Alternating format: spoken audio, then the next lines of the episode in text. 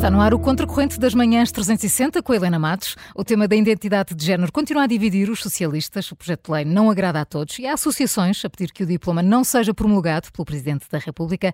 A identidade de género está a irritar os eleitores? Queremos conhecer a sua opinião. Para participar só tem de ligar para o 91002 4185, mas uh, há outras formas de o fazer, uh, deixando os seus comentários no nosso site ou redes sociais ou então enviando a sua mensagem de voz por WhatsApp para o mesmo número, 91002 4185. Carla. Enquanto o país se preparava para o Natal e enquanto o PS escolhia um novo líder, eis que o Parlamento debate e vota dois importantes projetos legislativos numa área que está longe de ser eh, consensual mesmo entre os socialistas, a chamada identidade de género. Apresentado como um elenco de boas intenções, o projeto de lei sobre identidade de género nas escolas suscita questões muito mais complicadas que a temática sobre o acesso às casas de banho, assunto já por si controverso. Nesse sentido, organizações como a Confederação Nacional das Associações de Pais ou o Conselho Nacional de Associações de Profissionais de Educação Física e Desporto solicitaram uma audiência com caráter de urgência ao Presidente da República a pedir para não promulgar o diploma aprovado. Helena Matos, o que é que achas que vai acontecer com esta legislação? Terá o mesmo destino do IUC, de indispensável passou indesejável? Olha, uh, essa possibilidade ocorreu-me quando, uh, numa das várias deslocações rodoviárias que tive de fazer este, este período, um, até porque fazia acompanhada por crianças que, uh, mal o carro se pôs em andamento, lembraram-se de ir à casa de banho. Uh, portanto, isso e, é muito típico, quem nunca, não é? é quem muito nunca, não é? E, e, depois, após aquelas longas discussões, como não vai ser necessário já na próxima estação de serviço, ai vai sim, ai vai não, e não devias ter aquelas coisas, não devias ter hum. ido, uh, devias ter ido à casa bem, aquelas coisas habituais. Entrei numa, claro, depois de muito, muito protesto, lá se acedeu, tínhamos de parar, ir à estação de serviço para a criancinha, uma das criancinhas ir à casa de banho. E hum, eu já estava assim mais ou menos a ficar com o cérebro um bocadinho embotado, como se nota pelo tom da minha voz, em termos gripais, e dou de caras com um, sim, um importante e um destacado militante socialista, aliás, destacado militante socialista apoiante de Pedro Nuno Santos, que enquanto a minha criancinha seguia lá para a casa de banho das meninas, porque é, é, foi esse o sexo que teve à nascença. Não foi atribuído, foi assim uma coisa, pronto, eh, era sexo à nascença.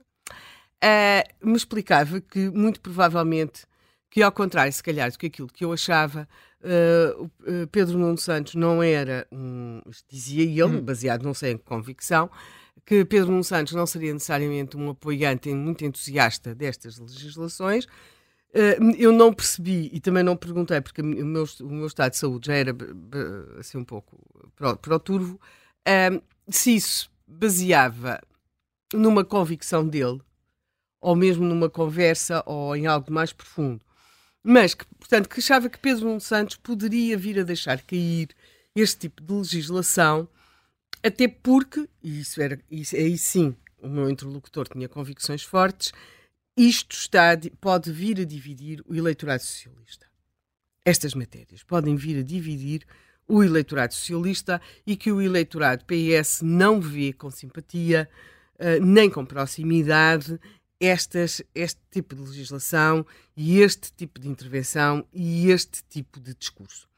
E que, uh, e que portanto, Pedro Nuno Santos, que vai ter eleições a 10 de março, uh, poderá, de alguma forma, deixar cair este tipo de, de, de, de legislação que convém recordar, acabou a ser votado, não, não começa agora, mas acaba depois a ser votado agora numa série de reformulações uh, e, e, daquilo que vulgarmente se chama aprofundamentos, uh, num período em que as pessoas mal percebem que o Parlamento está a funcionar e que é possível fazer aprovar legislação que esperávamos que tivesse debate e que foi, na verdade, aprovada quando se achava que o Parlamento já só estaria ali a tratar de umas coisas uh, quase de gestão corrente, quase de é? gestão corrente e não e não polémicas e tudo isso. E de repente começa a ver-se crescer.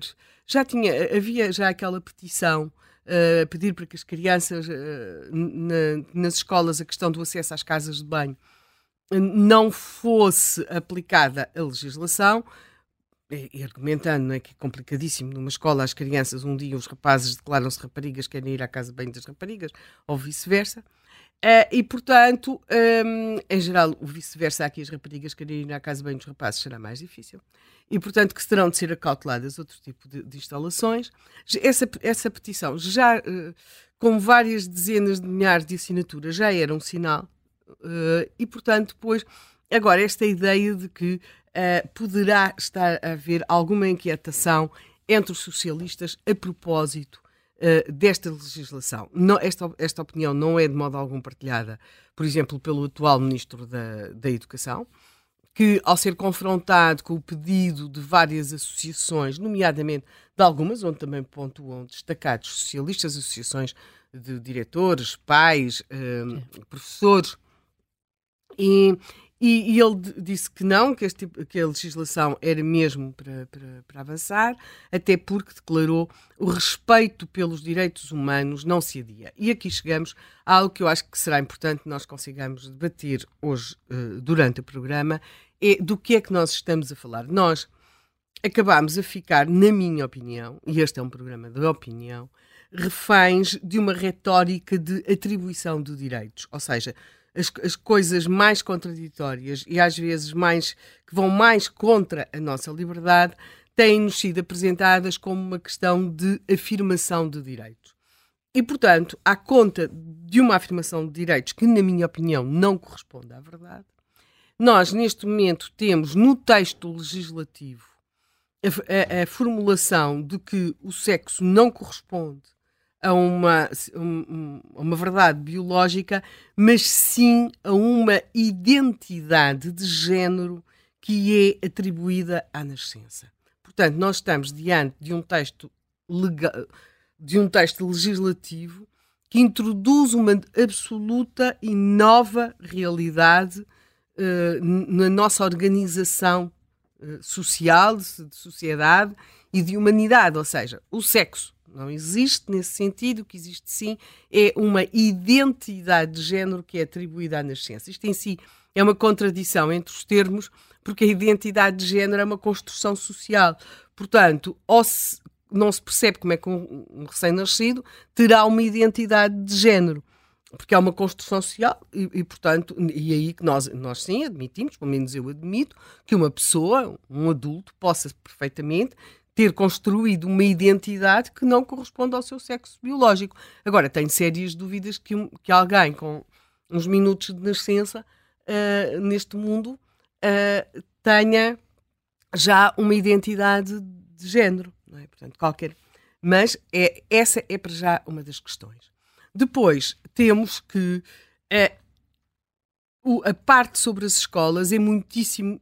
Tem outras coisas muito complicadas. Nós falamos muito das casas de banho, mas aquilo que a mim me parece, por exemplo, ser particularmente complicado é uma subversão da organização daquilo que é a atividade do, do professor, com uh, umas, uns grupos que são designados no texto aprovado na Assembleia da República como coletivos LGTBIQ+, e que deverão fazer ações de informação e sensibilização para famílias, professores, funcionários escolares e também para as crianças. Estamos a falar, em, desta vez, as escolas privadas também são englobadas e, portanto, temos. Todo... A, a partir do primeiro ciclo, não é? Helena, ou não? Também não é suficientemente. Antes, antes. Antes, nós temos já em portanto, já, já, já, temos a advogada Teresa Mel Ribeiro connosco que nos estava aqui. Bom esse, dia, bem-vinda. Já nos estava aqui a dar, é portanto, no pré-escolar. Sim, sim, sim, poderá ser já no pré-escolar. O texto não, não é claro sobre essa matéria. Tal como também não é claro sobre o que é que estes coletivos LGBTIQ podem fazer, por exemplo, em relação a um professor de português que, que, que diga que não existe uh, todos nós não somos todos, todas, todos, que todos não existe. Em termos gramaticais, não existe. Um, por exemplo, não é? Uh, ou, uh, a, a, tal linguagem inclusiva. Não, não é inclusiva. Porque a linguagem só é inclusiva se facilitar a comunicação. Se nós quisermos, sempre que nós criamos atrito na comunicação, a linguagem não é inclusiva. Antes, pelo contrário. Não é? E, por exemplo, eu que fui professora de português, o que é que me pode, ou o que é que me poderia acontecer se tivesse alguém uh, de um destes coletivos e destas organizações chamando-me a atenção, a mim, enquanto professora de português, que teria de ter essa, eh, usar e, e, explicar esse, esse tipo de. Para mim, nem sequer é uma linguagem, é um código, uh, à conta de ser inclusiva e eu defender, como em princípio se aprende quando, quando, se, quando se trata de, de, ensino de uma língua, que isso não é ser inclusivo. Isso, antes, pelo contrário, é ser profundamente discriminatório. Portanto, uh, essa, por exemplo, é uma das dúvidas e uma das grandes, mas uma das grandes dúvidas que, que se coloca. Depois temos uh, coisas muito práticas uh, neste momento, quer dizer, que é a questão de disciplinas como as ciências naturais ou a biologia, uh, o, que, o que é que se vai ensinar? Quer dizer, nós temos toda uma questão de uma área de saber que está, que está constituída com uma verdade biológica e agora diz-se que não, que o sexo é uma construção social. Portanto, é, essa é outra, de, é outra das questões, também particularmente, que se coloca, e depois há problemas muito práticos, aliás, os professores de educação física, uh, que, estão, que estão a levantar. Nós tínhamos provas de corrida para meninos, para meninas, rapazes, raparigas, agora como é que é? Portanto, há, tudo isto foi aprovado. Temos também a criação de, uma fi, de umas figuras, já que eu referi esta manhã, quando foi apresentado aqui o contracorrente, que é uma coisa complicadíssima que são funcionários dentro da escola que têm por função observar se há crianças que manifestam uma identidade ou expressão de género que não corresponde à identidade de género à nascença. Eu estou a citar, porque isto é um, em termos de, de, de construção, é um disparate. Mas, portanto, com que direito, com que base legal, com que formação técnica, com que formação científica é que nós temos nas escolas funcionários que estão a olhar para as nossas crianças, para os nossos filhos, para os nossos netos, para os nossos sobrinhos e determinam que aquela criança manifesta uma identidade ou expressão de género que não corresponde à identidade de género à nascença. Fim de citação. A partir daqui é desencadeado um processo em que se vai reunir informação, mas e, e, com vista depois à criação de um processo para que esta criança tenha a sua identidade. Ou aquilo que esses funcionários determinam como real identidade. Mas, mas alguém tem noção do que é a recolha deste tipo de informação? Quem é que, como é que esta, esta informação é tratada na escola? Por quem é que ela circula? Com que base? É uma senhora da secretaria? É, é, um, é, um, é um senhor do economato? que vai fazer isto é um professor. Note-se que nós, neste momento, temos até um. São processos muito complicados, porque de facto há problemas, há, há, há casos de disforia de género. Isto sempre teve um acompanhamento clínico. Aliás, chamo também a atenção que entre as fugas dos profissionais do Serviço Nacional de Saúde tem estado a de pedopsiquiatras. Quer dizer, isto que se pensa ser uma matéria. Todos nós podemos imaginar que temos um, uma criança na família que tem de facto um problema de, de, de, sexo, uh, muitas, isso acontece, não é? Crianças cujos sinais sexuais não são evidentemente marcados e, portanto, tudo isto que nós imaginamos ser acompanhado pelos técnicos com formação, por pessoas eh, competentes, de repente agora temos ali o, um, um, funcionário, seja qual for a sua formação, até pode ser professor, quer dizer, nenhum professor tem, tem formação para lidar com isto. É? Isto são coisas muito sérias podem ter consequências, na minha opinião, irreversíveis. Ou seja, e isso é particularmente grave neste sentido. Os quanto os regimes têm, em geral, tendência a olhar para, para a escola, sobretudo para a escola pública, de uma forma ideológica, não é?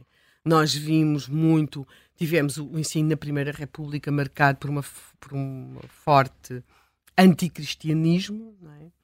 Tivemos um ensino de caráter uh, politizado, por exemplo, no Estado Novo, uh, também no PREC, mas fisicamente estas crianças não iam tomar decisões irreversíveis.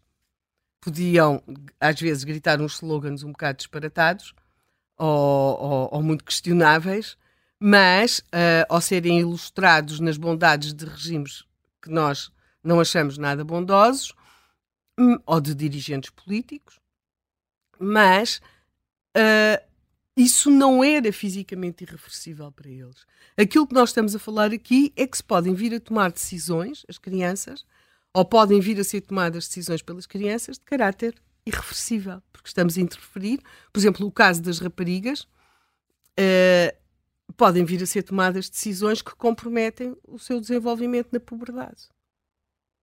E mais tarde, uh, penso eu, alguém virá pedir contas a alguém. Como já tem acontecido noutro tipo de processo e está acontecendo tipo, em alguns países. Portanto, o assunto é muito, muito, muito, muito sério. Passou, assim, andávamos nós a tratar das compras, os, uh, do, do, dos fritos de Natal, a tratar das gripes. É? Também. E, e, de repente estamos assim. É? Uh, espera-se, uh, espera uma série de associações que o Presidente da República não promulga lei, mas, independentemente da promulgação ou da não promulgação de, deste, deste conjunto legislativo, há já, uh, neste momento, uh, registra-se, uh, sobretudo ao que consegui apurar, uh, em algumas zonas, um, ao, sobretudo entre as raparigas, um número significativo de casos de crianças, meninas, uh, outras já raparigas, que de repente se resolveram declarar rapazes. Uh, e, portanto, toda esta leviandade com que se tem acompanhado este assunto, sobretudo pelo desejo de políticos de ficarem bem na fotografia, por se dizer que se está numa agenda uh, de, de direitos, nós podemos estar, provavelmente, a assistir aquela que é uma das maiores intervenções, na minha opinião, e volto a dizer novamente, é uma questão da minha opinião, uma das maiores intervenções de caráter ideológico uh, em Portugal. E porquê? Porque os casos que eu referi aqui anteriormente, tenha sido a Primeira República, tenha sido o Estado Novo, tenha sido, por exemplo, durante o PREC, a escola não era tão transversal. Ou seja, hoje a escola, felizmente, tem uma cobertura excepcional, Sim. o número de crianças que não vão à escola e também em termos etários. Ou seja, eles começam a ir, praticamente todas as crianças vão à escola e ainda bem, e começam a ir muito mais cedo. Portanto, hoje o Estado tem meios para fazer chegar essa sua ideologia, quando resolve ter esse propósito ideológico, a muito mais crianças e em fase muito mais precoces. Se a isto juntarmos que esta intervenção de caráter ideológico tem implicações biológicas, porque a biologia existe, não é uma construção social. Uh, nós podemos estar a confrontar-nos com, uma, com, uma, com algo que eu creio que dentro de alguns anos nos vai levar a perguntar como é que isto pode ter acontecido. Na verdade, está a acontecer e, por ironia do destino, aconteceu em Portugal no período de Natal. Agora vamos ao Menino Jesus. Não vamos. Vamos, não. vamos, vamos ao encontro. Menino, menina, ao menino. Vamos ao encontro de uma dessas entidades, dessas organizações que pediram uma, uma audiência urgente ao Presidente da República. Um, o Presidente do Conselho Nacional de Associações Profissionais de, de Associações Profissionais de Educação Física uh, está connosco em direto ao telefone. Avelino Azevedo, muito bom dia. Obrigada por, por, por estar connosco e para nos ajudar a perceber eh, em primeiro lugar, o que é que eh, vos levou a decidir pedir esta audiência urgente, urgente a Marcelo Rebelo de Sousa? Muito bom dia. Antes de mais, boas festas e muito obrigado pelo convite. Hum. Uh, naturalmente, este, a comunidade educativa está preocupada com esta, com esta situação e com esta legislação e existe um diálogo entre e dentro da comunidade educativa, entre os vários intervenientes, de, que não são só os professores, naturalmente, são os alunos, são os pais, são as autarquias um, e todas elas com implicação neste, uh, neste, nesta lei que, sobre a autodeterminação de género e que, e que realmente vimos nesta, nesta, não só no momento, mas também porque o momento não se escolhe, o momento é, é, é algo que acontece naturalmente, mas principalmente na, na questão uh, que, que, está a ser abordada, algo, algo, uh, algo que não, no, no, qual nós não fomos ouvidos. Nós, toda a comunidade educativa, repare, nem hum. diretores, nem pais, nem, nem, nem, nem professores foram ouvidos, ouvido, e numa, numa situação em algo que nós achamos que é, que é que já está mais que, mais que legislado em termos da, da, da, da, da lei de bases do sistema de ensino, uh, no Estatuto do Aluno. Quer dizer, uh, são, são, conforme nós dizemos no nosso, no nosso comunicado, foi um comunicado construído rapidamente e, e em consenso, hum. que, que, que, não há, que há um respeito naturalmente por, por, qualquer membro da comunidade educativa. Aliás, a própria, a própria lei diz que não pode haver discriminação em relação à étnica, à saúde, ao sexo, à orientação sexual, idade, identidade de género, eh, condição económica ou cultural, social, convicções políticas, ideológicas, filosóficas, religiosas, quer dizer, isto já está previsto porque, eh, e, esta, e esta lei eh, realmente é mais uma, é mais uma, dentro daquelas, e é isto que, que, que, os professores muitas vezes, não é só os 668, é, é esta questão da legislação, é mais trabalho por cima dos professores, sem haver essa necessidade, porque estes casos não são novos, estes casos eh, já acontecem uh, uh, frequentemente na, na, escola pública e são tratados uh, como, como, deve, como, devem ser. Esta, esta, legislação obriga a um conjunto de, de, de, situações que realmente a escola não está preparada para, para, hum. para, para o fazer. E, aliás. Pode, pode concretizar alguma, algumas dessas situações? Porque temos esta. Enfim, sobre casas de banho até se falou bastante. É mais do que isso? Sim, os próprios balneários, quer dizer, eh, nós, nós, nas aulas de educação física sabemos é, é, o problema que já temos no, no, nos, nos, próprios balneários pela, pela, falta de condições. E, e repare uma coisa, quando foi da, da altura das remodelações do parque escolar, nós chamamos a atenção para, para, esta necessidade de haver, pelo menos na escola, uma, uma casa de banho uh, pública, uh, uma casa de banho misto, um, uma, balneários individuais, etc. E isso nunca foi contemplado. E agora a própria legislação vem a dizer que fala, fala exatamente sobre isso, sobre, sobre essa necessidade e, e sobre uh, essa realidade de exigir, e se esta, se esta legislação for, for aprovada, os, os, diretores vão ter um problema, os professores vão ter um problema, porque se os pais assim o quiserem, podem o exigir porque está previsto, está previsto na legislação. Enquanto nesta altura, sempre que havia esse problema, eu tive um problema nesse, na, escola e nós resolvemos isso, o, o, o aluno ia tomar banho ao, ao, ao dos professores, quer dizer, não havia, estes são casos diminutos. Repare, neste momento em Portugal, em mais de 1 milhão e 200 mil alunos que existem, há cerca de, haverá cerca de 200 casos e eles são importantes, ninguém está a tirar uh, importância desses casos, mas esses casos têm sido uh, resolvidos, e principalmente numa disciplina como, como a educação física. Eu estava a ouvir há pouco, há pouco uh, o, o, vosso comentário, e é, e é, importante nós percebermos que algumas questões como os balneários e a aplicabilidade do currículo está orientada em, para, para nós, em termos de educação física, para uma diferenciação sexual determinada nos princípios biológicos e não associados a qualquer processo de hum. autodeterminação de identidade e expressão de género. Portanto, nós, em relação a isto, para nós, isto, esta situação para nós é, é, é bastante clara, não, não, não, não, altera, não altera absolutamente nada esta, esta, esta realidade. Por isso mesmo, nós achamos que, quando, se diz lá que as escolas devem garantir a aplicação dos procedimentos para a mudança dos documentos administrativos sobre, sobre, sobre um, as questões relacionadas com a escola, ou que os jovens possam ter que aceder às casas de banho e balneários, é preciso ter, é, é preciso ter uh, em atenção que as escolas não têm, neste momento, têm, têm parcialmente para resolver a situação, mas não têm, não, não têm uh, uh, situações específicas que possam resolver isso. Eu não, eu não, eu não tenho, quando, quando as escolas uh, fossem, fossem uh, planeadas e pensadas uh, desta forma, este assunto não, não, não seria da nossa parte um, um, problema, até porque nós sabemos que as aulas de educação física, o tempo balneário, que é o que se fala antes e depois das aulas, já, é, já é algo que nos reduz a nós em termos do, do processo de ensino-aprendizagem, mas é, é, necessário conseguir que, conseguir que haja, que haja uh, condições para que os alunos continuem a mudar de roupa e a realizarem sua higiene pessoal antes e depois das aulas de educação física, o que, perante esta realidade nova, não será possível que o façam sem, sem, uma, sem serem eh, rodeados de uma de cautelas acrescidas, não é? Preventivas, no sentido de haver olhares e ações indiscretas, não é? E, e, e isto é, é, importante que uh, as pessoas percebam, porque a higiene pessoal é algo que eh, é importante para alguns alunos, mas para, para todos os alunos, mas mesmo para alguns alunos, o, o balneário da escola é o único sítio, e essa é uma realidade social na qual nós, nós conhecemos muito bem, é o único sítio onde muitas vezes, muitas das nossas crianças tomam, bem, tomam o seu banho diário. Eh, relativamente à, questão curricular, Evelina Cedo, isso, eh, isso é importante porque, porque estava a dizer que as aulas estão preparadas precisamente com base no, no género.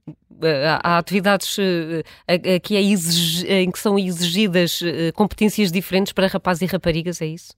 Claro, claro sim. que sim. É, é, é o, o, nosso, o, nosso corpo, o nosso corpo humano é, é, uhum. é, feito de forma diferente e não se pode exigir a uma mulher o mesmo que se pode exigir a um homem. Claramente, sim. do ponto de vista fisiológico, são, são, são questões que estão claramente comprovadas e, portanto, a, a a, no, a, nossa, a, nossa, a nossa disciplina está exatamente orientada para, para, esse, para, para, para, um fator, para o fator biológico e não para o fator uh, de identidade de género, não é? É claro que nós sabemos que existem alguns casos, e se, se tirarmos como referência ao desporto em que essa situação é, é, é acontece, mas hum. naturalmente é, é, devidamente validada, pois tem, tem a ver todo, todo, todo um, um, conjunto de fatores uh, uh, fisiológicos, mas naturalmente que a nossa, a nossa, a nossa, a nossa disciplina, a disciplina de, de, educação física, é uma disciplina que trabalha com, com o corpo, com o corpo e com, com as questões da corporalidade, aliás, é aquela, que, é aquela disciplina que ao, ao longo do currículo que vai desde, desde do, do, do pré-escolar até ao décimo, ao décimo segundo ano, é aquela, é aquela disciplina que realmente uh, está orientada para uma, uma diferenciação sexual, nos baseada naturalmente nos princípios biológicos, não é? E nunca uh, processos de autodeterminação de identidade e de expressão de género. Bom dia, daqui Helena Matos. Uh, eu queria perguntar-lhe o seguinte: face uh, ao, ao que foi agora aprovado na Assembleia da República, e caso o Presidente da República promulgue este, esta nova legislação, tudo aquilo que acabou de dizer uh, sobre a, a, construção, sobre o sexo, sobre o sexo biológico, sobre a construção, uh, e nós sabemos, como o desporto, aliás, tem sido palco de algumas polémicas nessa área, não é? Uh, há aqui um. Podemos dizer que a disciplina de educação física virá a ter alguns problemas, porque de facto o que está naquele articulado legal é que uh, não se fala de sexo, fala-se de uh, sexo atribuído à nascença. Portanto, e, de uma identidade de género uh, construída desde a nascença. Logo, nesse caso, um, ehm, o que é que pode acontecer, nas, por exemplo, nas, nas, aulas de educação física, em que temos provas de corrida para rapazes, provas de corrida para raparigas, jogos uh, com equipas masculinas, equipas femininas, às vezes também equipas mistas, mas uh, de repente uh, vê-se aí potencial para alguma conflitualidade ou não?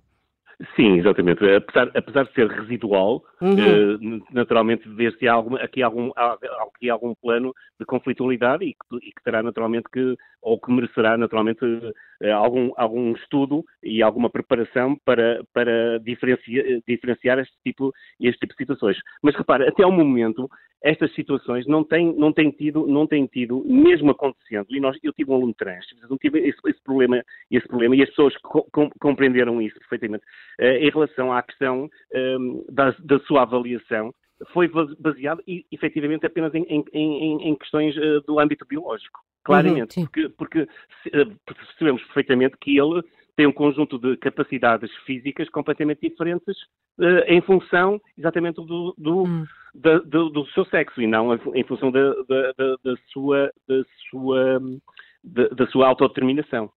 Mas, de qualquer forma, uh, se nós seguirmos aquilo que agora foi aprovado na Assembleia da República, poderíamos chegar a uma situação em que, uh, em que esse tipo de avaliação venha a ser posto em causa. Correto. Exatamente. Essa foi uma questão que nós já. já esta não é a primeira vez que, este, este, assunto é levantado, naturalmente, e, e, e, realmente alguns colegas com algumas, com algumas situações já, já, já levantaram, mas eh, até o momento, eh, como lhe disse, nós temos, nós temos eh, vindo a fazer todo, todo o aspecto que, tem, que, está relacionado com a avaliação, que é apenas o aspecto, o aspecto final, porque o, que interessa mais é, é, a sua integração no, no grupo e, e, e, na, e, na, sua capacidade de, se integrar socialmente no grupo, e essa, e essa é uma mais-valia, inclusive, da própria disciplina de educação física, que permite esse tipo de, esse tipo de integração uhum. muito mais fácil, quer seja na, na, sobre de género, quer seja mesmo no, nos nossos alunos que temos com, com algumas uh, uh, necessidades educativas especiais, aquilo que vocês uh, chamam por algum, com, com algum tipo de deficiência, que, que efetivamente uh, conseguem, conseguimos eh, realmente uh, dar e, e, perante os mesmos princípios, orientar uh, a avaliação para, esse, para, esse, para esses princípios e para essas regras que podem uh, efetivamente concluir numa, numa avaliação mais, mais ad, ad, adaptada, mas no, normalmente, como digo, como digo sempre mais determinada por princípios biológicos. Hum. Avelina Azevedo, muito obrigada por uh, ter estado uh, connosco e nos ajudar uh, aqui a colocar algumas das dificuldades que podem aparecer nas escolas com esta nova legislação. Avelino Azevedo é presidente do Conselho Nacional de Associações dos Profissionais de Educação Física. um bom dia e um bom ano já agora. já aqui tinha feito referência à nossa convidada que está em estúdio connosco, a advogada Teresa Mel Ribeiro mais uma vez, bom dia e, e obrigada por estar connosco nestas duas horas do, do Contracorrente. Esta, esta lei uh, suscita-lhe dúvidas do ponto de vista da constitucionalidade? Bom dia, primeiro que tudo, peço desculpa, boas festas e, e hum, não deixa de ser irónico, mas talvez muito apropriado, que este programa sobre este tema seja realizado no dia a seguir ao Natal. Quer dizer, para os cristãos o Natal tem um significado preciso, mas para os não cristãos é um período de festa, um período de, que se convive em família e onde as crianças têm sempre um papel muito importante. Eh, estes, estes diplomas não me suscitam dúvidas de inconstitucionalidades porque eu tenho certezas, eu sou uma pessoa de convicções e não tenho quaisquer dúvidas que há múltiplos problemas de inconstitucionalidade. Mas eu gostava, se me permite, recuar um pouco à gênese deste diploma claro. e uh, uh, tentar explicar uh, o que é que, na minha opinião, está de profundamente errado neste, nesta, nesta matéria.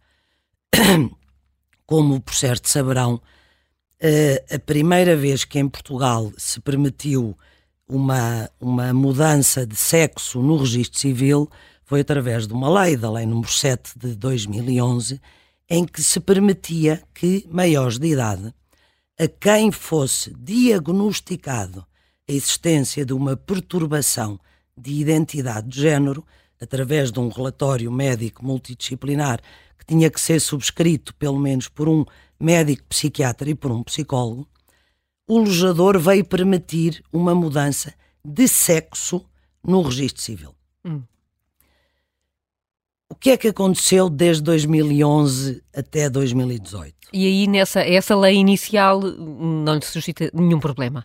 Eh, suscitava, suscitava, mas, eu, mas, mas como sim. não temos muito ah, tempo, ah, certo. É só, uh, acho, acho, só para perceber se podia ser uma referência de uma, não, de uma lei não, mais em termos é, é, a referência a esta lei é para, para mudar. Claro, para percebermos para até o calendário. Para, para se perceber tempo. a mudança de paradigma. Porque aí ainda se falava em sexo. Mas há, há uma alteração que tem vindo a ser introduzida há um tempo, que é a palavra sexo é uma palavra fechada. É uma palavra fechada, tem dois significados: sexo masculino e sexo feminino. E por mais que se queira dizer que as pessoas intersexo é um terceiro tipo de sexo, não é é só há sexo masculino e feminino. E, portanto, os partidários desta, como Helena Matos disse bem, é uma ideologia, e já se vai perceber porquê, eh, teve que se, tiveram que encontrar uma palavra para substituir a palavra sexo, porque a palavra sexo não é maleável, não é suscetível de nela se integrar em vários conteúdos. E então surgiu a palavra género, que na língua inglesa hoje em dia até já praticamente substituiu a palavra sexo, o gender. E o género, no início, começou a ser utilizado apenas como género feminino e masculino, como aliás era utilizado nos géneros gramaticais. E, não, e, e, portanto, houve uma coincidência. A essa altura, recordam-se que havia uma Secretaria de Estado da Igualdade de Género. Uhum. E, e género, toda a gente entendia o género como feminino e masculino. Mas a palavra género é um cavalo de Troia. Porque já não se muda a palavra, mas muda-se o significado da palavra. E hoje em dia, quando se fala em género e em igualdade de género, não se está na cabeça de muitas pessoas a pensar em género masculino e feminino, que não levantaria problema nenhum. Eu não sei e nem, nem percebo o conteúdo de não sei se são 30 e tal, são 100 e tal, mas, mas basta-me dizer-lhe que, em relação aos tipos de géneros que existem hoje em dia ou que podem ser associados, para além do masculino e feminino, o transgênero, o género neutro, o não binário, o agênero, o pangênero, o genderqueer, o terceiro género e todos ou nenhuns, etc. Ou seja, esta a noção de que a palavra género é propositadamente utilizada para ser elástica é intencional. Depois, o que é que aconteceu em 2018? Em 2018, a Lei 2011 foi revogada e foi aprovada a Lei 38 de 2018, que veio criar dois novos tipos de direito.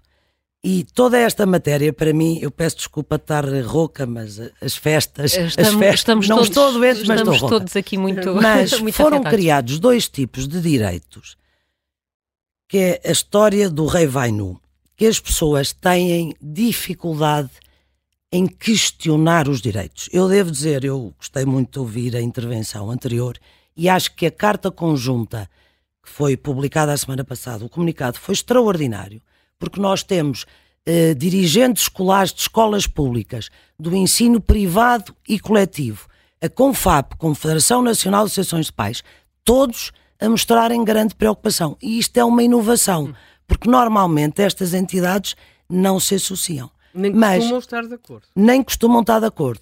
Mas tiveram, tiveram que fazer. Eu acho que fazer uma concessão é que nos primeiros parágrafos do, do comunicado ninguém põe em causa o direito à autodeterminação da entidade de género. Mas eu gostava de saber se alguém sabe o que é que é o direito à autodeterminação da entidade de género. Porque em 2018 o legislador veio colocar estes direitos na ordem do dia. Mas, e ninguém tem coragem de questionar a que é que o legislador se está a referir. Também é um E- conceito muito elástico. Esse. Não, é um conceito elástico sem definição. Eu posso lhe dizer que a Direção-Geral de Educação diz que a identidade de género refere-se à experiência interna e individual sentida por cada pessoa relativamente ao género com que se identifica, que pode ou não corresponder ao género atribuído à nascença. Ora, eu estou a incluir a definição, o definido na definição. E as pessoas têm receio de ser acusadas de não respeitar os direitos humanos, porque estão a, eh, eh, pôr em causa um direito à autodeterminação de género. Mas, independentemente disso, esta, esta realidade jurídica assenta numa mentira e numa mentira que o legislador conhece que é mentira e que pelo menos tem a obrigação de saber que é mentira. Já, enfim, lá fora, no, nos países onde este problema já foi suscitado há mais tempo, há muitos médicos e psicólogos e, que andam a denunciar e cá dentro, felizmente, desde a Helena Matos, desde um José Ribeiro e Castro ou uma Joana Amaral Dias, quer dizer, nas suas áreas de Valência, as pessoas estão a dizer o óbvio: o rei vai nu. Ou seja, não há a, a- a realidade em que assenta esta lei é uma mentira. Não há sexo atribuído à nascença. E então, como Helena Matos referiu, identidade de género atribuída à nascença, ainda pior. Se é um conceito de construção cultural e social, não há. O sexo é estabelecido na concepção e é reconhecido no nascimento. Hoje em dia, como se sabe, cada vez se consegue reconhecer mais. Porquê é que esta mentira é fundamental para aquilo que está subjacente a esta matéria, que é realmente uma ideologia? É, se eu tiver uma realidade biológica imutável, eu não posso ter uma, uma, uma percepção interior diferente da minha realidade biológica. Portanto, eu tive que construir, eu, legislador, um conceito eh, eh, intelectual e ideológico a dizer eu posso autodeterminar-me. E isto é um absurdo e não tem nada a ver com os direitos humanos, de o direito à identidade pessoal, o direito ao livre desenvolvimento da personalidade e o direito à proteção contra quaisquer formas de discriminação, que é o que o artigo 26 nos protege. Mesmo para os adultos, e a situação aqui é muito mais grave porque é de crianças, mesmo para os adultos, nós não podemos, não temos o direito de autodeterminar aquilo que somos. Podemos ter uma percepção interior diferente. Agora, trazer isto para o exterior, impor à sociedade uma, uma, uma percepção psíquica e emocional diferente da nossa realidade uh, biológica, tem inúmeros problemas. E esta lei de 2018 fez uma coisa uh, gravíssima, que foi deixou de exigir para a mudança de sexo e nome no registro civil a existência de um relatório médico em que fosse atestada uma perturbação sexual ou de identidade de género, que, que vulgarmente depois passou a chamar-se de disforia de género. Não, basta a autoperceção e depois alargou, já não é apenas maiores de idade, apenas aos 16 anos. Embora ainda com consentimento dos pais. E, portanto, quando nós vimos a lei 2018, parecia que era só para os adultos. Só que a lei 2018 já tinha lá os do, o, já recuava o, dois anos. Já, não, já tinha o cavalo de Troia, que era tinha duas disposições, que era o governo devia adotar medidas no, na área da saúde, que era fornecer os serviços médicos a quem quisesse, porque naturalmente as pessoas que têm disforia de género e que não, e que não se sentem confortáveis e muito mais têm problemas eh, psicológicos e psiquiátricos e emocionais e depressivos em relação a isso, depois querem dar o passo seguinte. Se eu sou homem, eu não consigo ser homem se não aguento ser homem. E, portanto, o passo seguinte é tratamentos hormonais, é, é, é cirurgias, que cirurgias no caso de homens são, e nas mulheres também, são amputações, são mutilações é cortar-se os órgãos genitais, é refazer-se órgãos genitais, que os médicos dizem que é impossível. No caso das mulheres ou raparigas, é a amputação dos seios. Portanto, há cirurgias que, que mutilam o corpo humano. Uh, isso é o passo a seguir.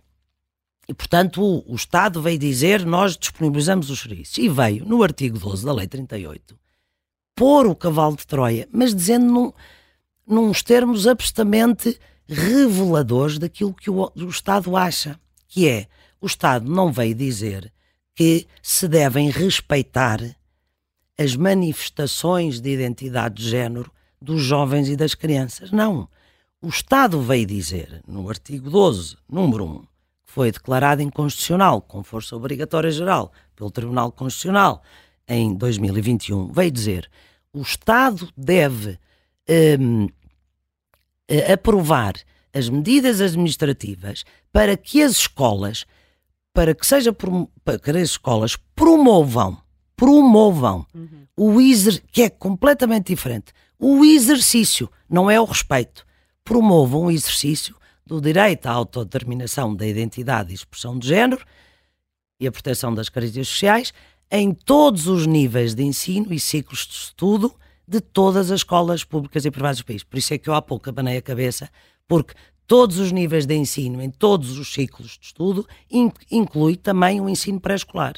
Sim, eh, mas diz uh, promover e não respeitar. Não, para além disso, quer Sim. dizer, podia respeitar, aliás, como o Sr. Avelino disse, quer dizer, hoje em dia uh, as situações já acontecem. E as escolas têm De acordo com os números por data que foram divulgados, acho que houve fala-se no número 200 porque foi o número de jovens a partir dos 16 anos que pediram a mudança de nome uh, e de, de, registro de sexo no, no, no, registro civil e por isso é que agora apareceu este número de 200 mas o legislador diz promover o exercício de... Sim, desculpe interromper, o que associado à tal figura que eu continuo a achar verdadeiramente hum. perigosa do, dos funcionários que nas escolas devem uh, observar uh, se as crianças manifestam comportamentos que não são os esperados da sua identidade de género atribuída à nascença. Ou seja, nós temos de perceber que alguém nas escolas passará a estar imbuído do papel de olhar para as crianças desta perspectiva e desencadear processos de promoção, os tais processos de promoção. Quer dizer, mas tudo isto estamos a falar do recolher de observações, da constituição de dossiês sobre crianças. De... Mas, e ter ideia do que é, é o comportamento adequado a, ao mas, género. Mas, mas, eu posso dizer uma coisa: para sim, além sim, dos claro. mecanismos de detecção, de informação, de, de formatação, é há uma coisa mais grave ainda: é o legislador sem qualquer diagnóstico médico, avaliação psicológica e ou psiquiátrica, uhum. o legislador entender e achar que as crianças e jovens, portanto, a partir dos 3 anos, 6, 6 anos, 10, podem e têm o direito de auto-avaliarem-se, auto-perceberem-se, autodeterminarem qual é o género que são. Isto é a base gravíssima. A criança não tem capacidade, não tem um nível de desenvolvimento psicológico, uma maturidade para determinar o que é que é. E, e sem qualquer avaliação ou acompanhamento psicológico. E mesmo se, se houvesse esse acompanhamento, a criança não sabe o que é. E se nós pensarmos. O que é pensamos na, fazer com essas na, idades? Quando nós pensamos na, na, na puberdade, que a pessoa tem mudanças físicas, pôr nas mãos da criança o direito a dizer. E, e não é eu, eu, eu sou rapariga, agora sou rapaz, é eu sou não binário, eu de manhã sou rapaz, à tarde sou rapariga, eu sou rapariga. Quer dizer, a confusão de, de, de, das consequências da atribuição deste direito que as pessoas têm medo de dizer que não deve ser atribuído às crianças, mas eu não tenho medo de o dizer. As hum. crianças, o adulto, o adulto pode ter o direito, pode, isto é, tem o direito do desenvolvimento da sua personalidade. E se ele em adulto, o homem, quiser exteriormente, porque interiormente nós sabemos que o sexo será sempre feminino, mas se exteriormente quiser adequar a sua imagem a ser uma mulher, Sim. está num exercício da sua capacidade adulta. Aqui estamos a falar de Reconhecer à criança esse direito é errado, para além de ser inconstitucional. Porquê que esta lei, esta nova lei da autodeterminação de género é inconstitucional? Diz que não tem dúvida nenhuma de que é. Não tenho a mais pequena dúvida, porque a Constituição tem muitos preceitos que são contrariados por esta lei. Tem o preceito uh, da liberdade, que garante a liberdade de ensinar e de aprender, no artigo 43, número 1 da Constituição, que logo no número 2 determina que o Estado está proibido de programar a educação e a cultura segundo quaisquer diretrizes estéticas, políticas, ideológicas ou religiosas. Há inúmeras disposições na Constituição que determinam que aos pais compete a educação dos filhos, que o Estado deve cooperar com os pais na educação dos filhos. A família é considerada pela Constituição um elemento fundamental da sociedade que deve ser protegida pelo, pelo Estado. As crianças têm normas próprias, específicas na Constituição, em que, das quais resulta que o Estado tem a obrigação de as proteger. E se nós pensarmos agora nas crianças, porque o, grande problema desta legislação é estarmos a falar de crianças a partir dos três anos, como a Helena dizia, hoje em dia o, o, a abrangência da escolaridade é, e, e, felizmente, muito maior, mas mesmo que falemos a partir dos seis anos, nós temos uh, uh, jovens absolutamente imaturos, sem qualquer capacidade de, de autoperceção e de decisão, a serem objeto experimental de uma ideologia. Porquê é que é ideologia? Porque afasta a realidade, faz sobrepor a cultura e uma autoperceção a uma realidade biológica. O problema não é dizer que a, a, cultura pode ter interferência na maneira como homens e mulheres se pressionam e comportam. Não, nós sabemos. Que, Sobre os papéis sociais de cada, Sabemos naturalmente que, que varia de cultura para cultura o papel da mulher do homem. A questão não é essa, a questão é querer separar e considerar realidades completamente distintas a realidade biológica. E aliás, eu, eu, eu acho desnecessário falar sim homem e mulher biológico, mas isto é o passo seguinte. Homem e mulher não precisa de mais adjetivo. O, um homem trans ou uma mulher trans é que precisa, porque para se poder saber que de facto não é, na minha opinião, sempre. Mas a Constituição tem normas que protegem o desenvolvimento da personalidade. E nós há pouco em off estávamos a falar, porque naturalmente o passo seguinte a e o que esta legislação foi aprovada no, no passado dia 15 de dezembro, vem dar às crianças é o direito a autodeterminarem aquilo que são. E a escola tem que aceitar aquilo que a criança diz. Eu, eu quero saber, enfim, é um, é um pormenor, se a criança de manhã eh, autodetermina-se de uma maneira, se à tarde termina de outro, e a escola que está obrigada a mudar os registros, os nomes, eh, a adequar tudo da escola em função de como é que vai funcionar. Mas enfim, é uma situação se calhar um bocadinho caricata, mas a, a, a legislação dá às crianças esse direito. Só que nós sabemos que o passo seguinte entra na parte médica, nos que é o que acontece nos Estados Unidos, nas Suécias, nas Finlândias, nos países ocidentais, que estão, como também provavelmente muita gente já sabe, nos países nórdicos completamente a regredir e até a proibir as intervenções médicas. O passo seguinte é os bloqueadores de, de puberdade, é, são tratamentos hormonais, são cirurgias que são mutilações, mutilações, não é? Amputação de órgãos genitais e amputação de seios. Portanto, esse é o passo seguinte.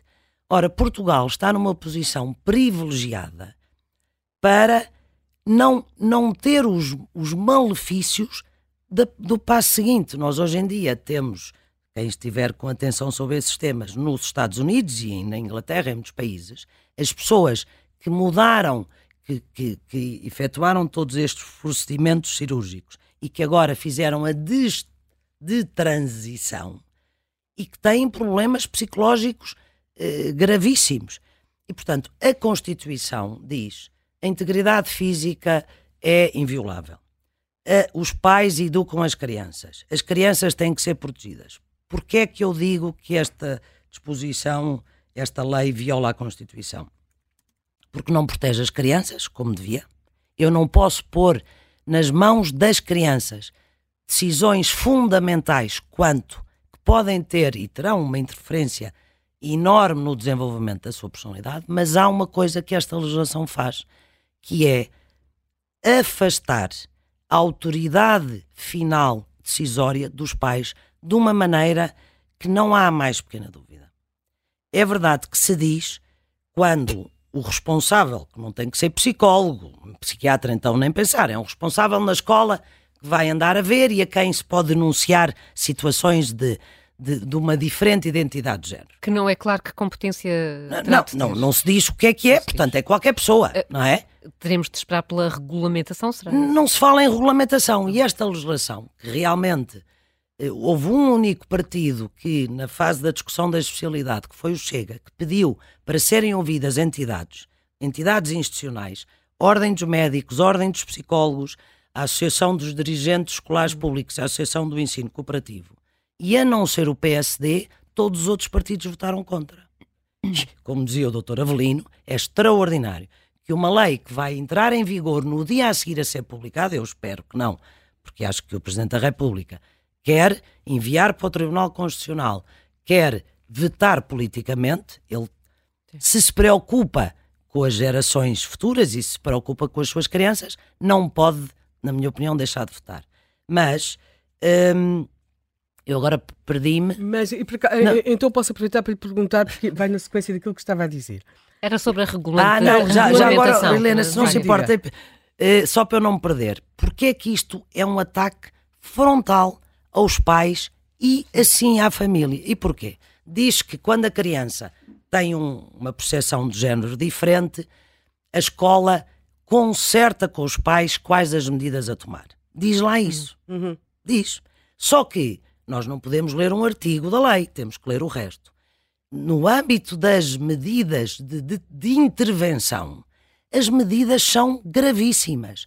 Houve uma alteração eh, de última hora nesta, nesta lei. Eu fui acompanhando o processo legislativo, que hoje em dia consegue-se ir ao site da Assembleia e ver-se, que para além uh, da, da, direção da escola poder uh, fazer denúncias à Comissão de Proteção de, de, Menores, e nós sabemos que essas situações já existem, quer dizer, no outro dia um pai não deixou que, que o seu filho de 10 anos fosse à marcha, à marcha do orgulho gay, e houve uma escola que fez queixa ao Ministério Público, fez queixa à Comissão de, de Proteção e depois o processo foi para o Tribunal e a juíza percebeu que não. Mas há uma coisa gravíssima que aqui está referido, é que diz que a escola tem, deve adotar de imediato medidas, não só quando perceba que há risco de vida para a criança ou para a sua integridade física, mas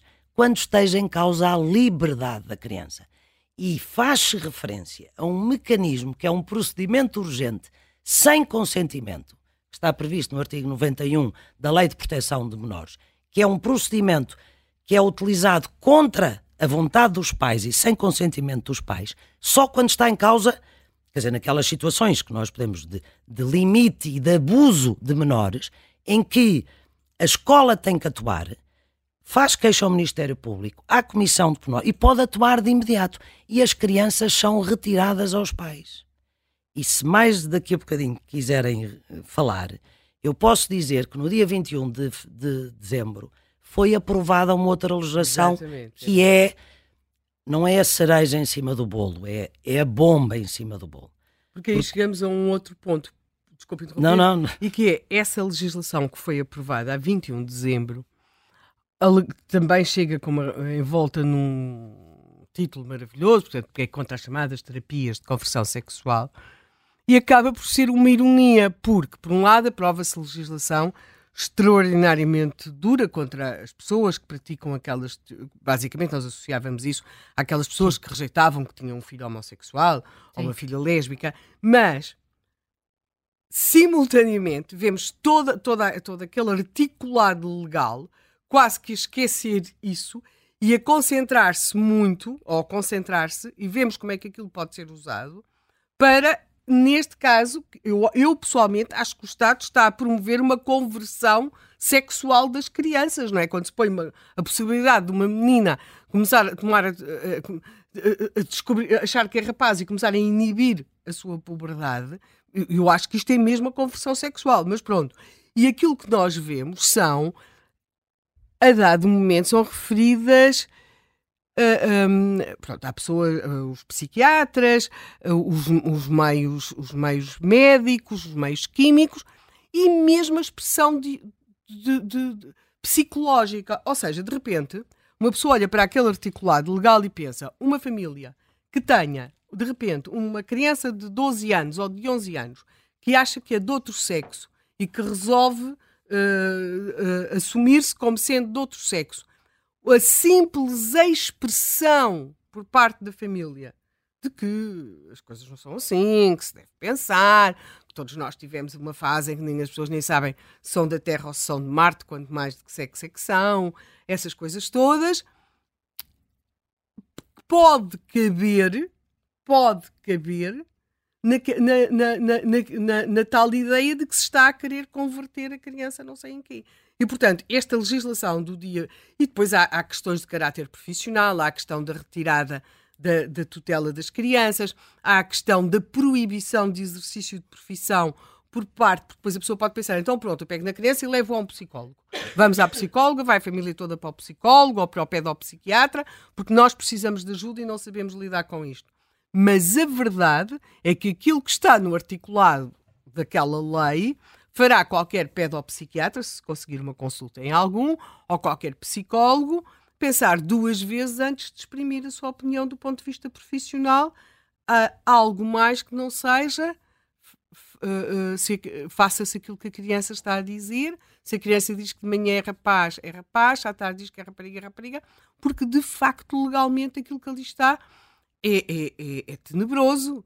Uh, seja para as famílias, seja também para os profissionais, e aí estou a falar muito claramente do caso dos psicólogos e, e, do, e, do, caso dos pedopsiquiatras, ou seja, a possibilidade de se pedir ajuda, que era aquilo que as famílias faziam habitualmente quando tinham estas situações. As pessoas não sabem lidar com tudo, nem, nem com nada às vezes, não é? E portanto a ideia é, olha, vamos ali, ouvimos, conversamos, expomos os nossos problemas. Eu vejo muito cerceado por alguém que queira ter uma vida profissional em paz e sossego, pela tal legislação aprovada a 21 de dezembro. Ou seja, nós estamos diante de articulados legais que, pela sua natureza e pelas suas implicações, deveriam ter tido um muito mais amplo debate.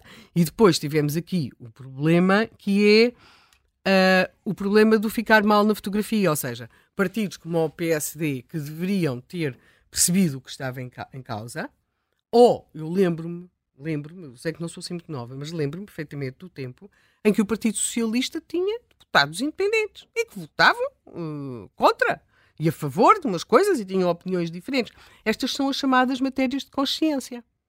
E, portanto, e o que nós vimos aqui é que está tudo calado porque ficámos reféns da tal lógica da, da, da ampliação dos direitos sem perceber que, através da lógica da ampliação dos direitos, estávamos todos a ficar cada vez com menos direitos, as famílias, as crianças, os professores, os técnicos de saúde, em prol de uma coisa a que como é óbvio, as pessoas que votaram esta legislação não sujeitarão certamente os seus meninos das suas famílias, porque esses estão em escolas ou estrangeiras, ou colégios muito restritos. Só mesmo, não é? Porque, como, como dissemos, Sim, mesmo eh, até mesmo os, os, colégios privados uh, sentem que não Aliás, falaram. se me permite, esta, esta legislação vai se aplicar a todas as escolas públicas e privadas Sim. do país. E, portanto, depois de se ter dado cabo dos contratos de associação, há, há uns anos, eh, basta que haja um caso destes numa escola privada, e aliás,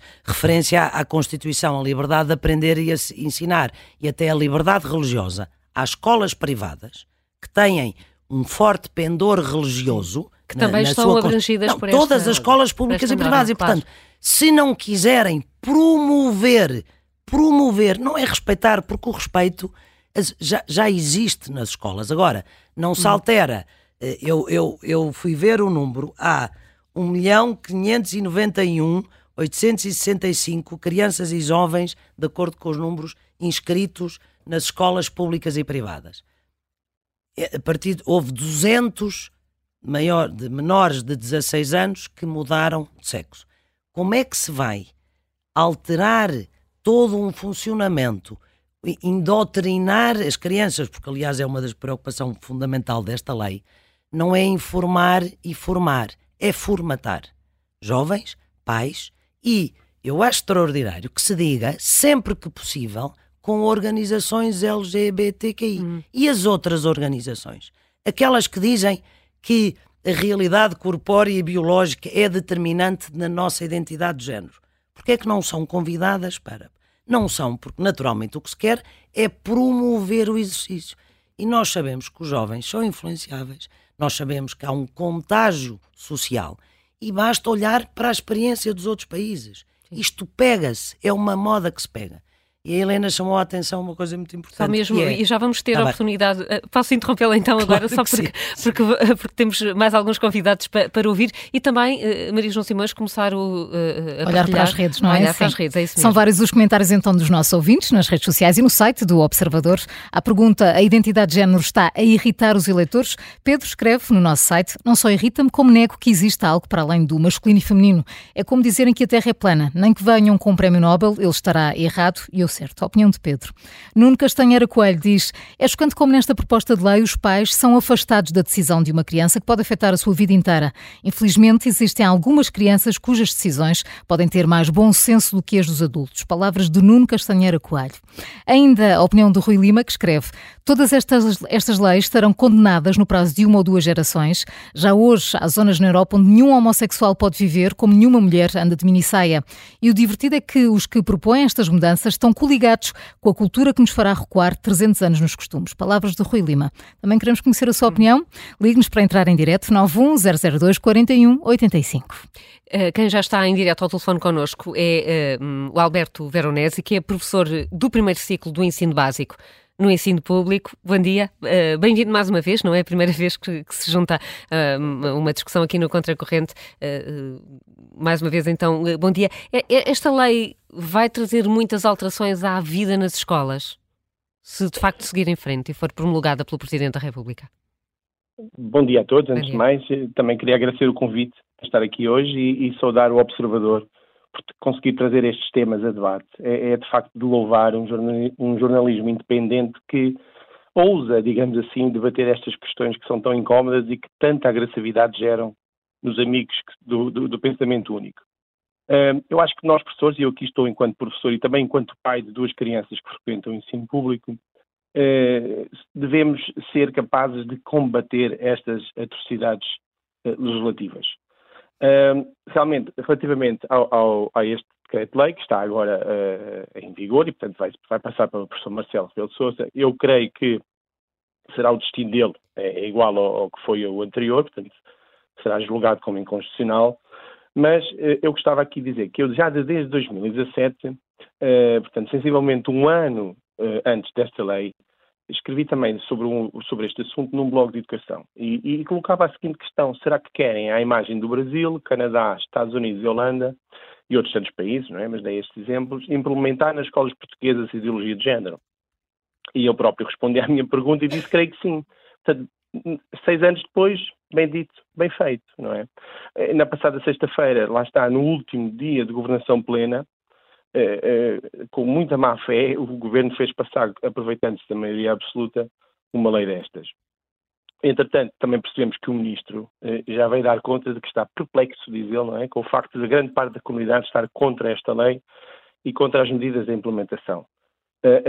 o que só mostra, de facto, que o ministro muitas vezes decide desfasar da realidade e que também uh, uh, um, os auto-intitulados uh, tolerantes são aqueles que reagem logo muito, muito agressivamente quando são contrariados.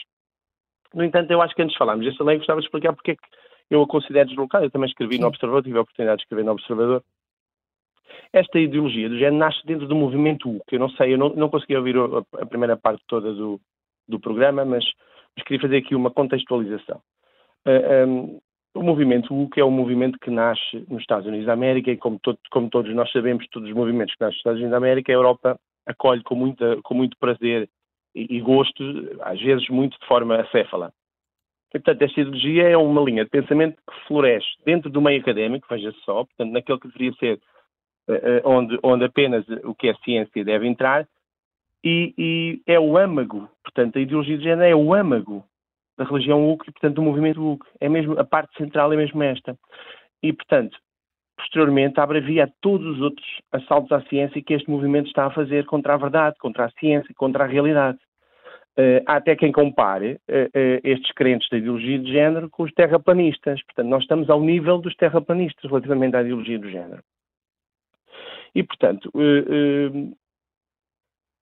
relativamente à pergunta que me fez, né, para ser mais focado, para, para, para, ter tempo. Eu acho que, de facto, isto é uh, eh, um, ehm, muito estranho que, que, que, um governo e que uns deputados, né, 230 deputados, acho que agora teve aqui, acho que foi a Helena que disse que houve alguns que votaram contra este, esta coisa, e na primeira vez também houve alguns deputados, uhum. mesmo do PS, que tinham, tinham, tinham pedido para, para ir a Constitucional e para, para, para pedir ao Marcelo. Eu acho muito estranho como é que se pode implementar uma lei destas sem falar com ninguém.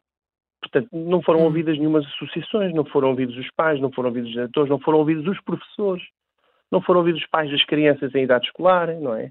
E nós percebemos que a introdução da disciplina de educação para a cidadania já mostrava aqui que havia uma certa vontade de ensinar às crianças que o género é uma construção social, porque isso está no programa da educação para a cidadania.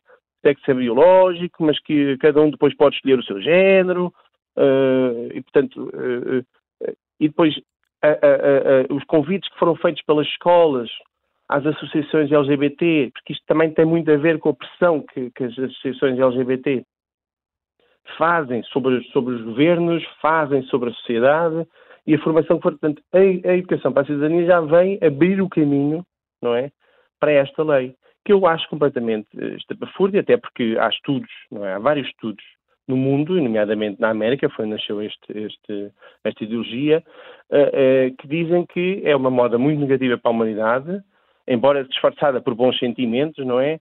Uh, eh, um, ehm, diz que os, vou, e agora passo a citar o que diz a Associação Americana de Pediatras, os transtornos de malformação são raros.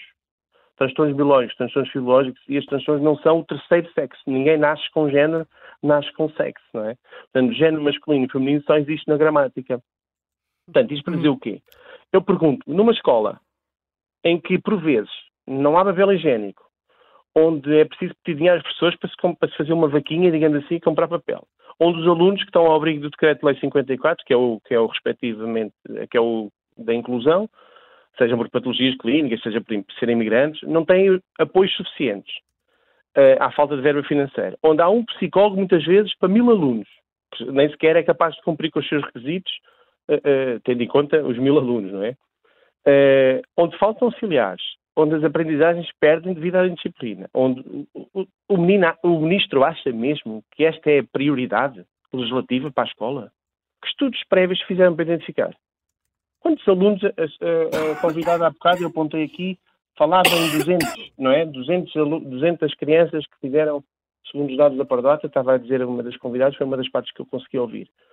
Alguém estudou os impactos para a saúde mental dos estudantes numa medida destas? A escola, as equipas de psicologia, que são escassas, ou muitas vezes nem há, devem sempre uh, intervir que se separem com alunos que são fora desta disforia de género. Isso é um facto. Disforia de género é uma coisa promover a ideologia de género é completamente diferente. Disforia de género sempre houve, apesar de ser raro, sempre houve. E sempre houve também caminhos a percorrer para que essas pessoas fossem ajudadas e auxiliadas. Portanto, o que está a dizer é que as escolas já têm soluções eh, para esses casos. É, sim, nós Sim. não vemos, costuma, costumamos, alguém de nós costuma ouvir eh, situações de, de, problemas relativamente a este assunto nas escolas. É que eu nunca ouvi e trabalho em escolas há 20 anos. Nunca tive. Há problemas destes nas escolas, obviamente, mas não é o foco principal e geralmente são resolvidos, não é? Uh, perfeitamente, já com os recursos que existem. É? Ao contrário, por exemplo, do que acontece com a disciplina, é, ou com a indisciplina, no caso, não é? Portanto, uh, uh, eu acho que há questões aqui que, que, são importantes, eu tenho aqui cinco questões só para terminar, que acho que é Vamos importante relativas então. a essa. Poderá o Estado delinear leis com esta abrangência e doutrinação baseada apenas em crenças e pressões do lobby gay? Haverá, assim, tantos casos de aluno nesta sessão que obrigam a uma alteração da lei, uma vez que as leis existentes já precavêem o, o, o, este, este, estas situações? Não, não deverão estar estes casos de desferido de género precavidos uh, na lei e, portanto, aí sim pode haver um reforço de meios para estes casos em específico, mas não é uma promoção, como dizia a vossa convidada há bocado, isto é promoção, é diferente de, de, de respeito.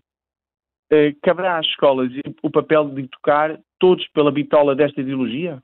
Onde é que fica o artigo 42 da Constituição? Desaparece? O, dado, o, o programa de educação segundo as diretrizes ideológicas é proibido. E onde ficam os direitos dos outros?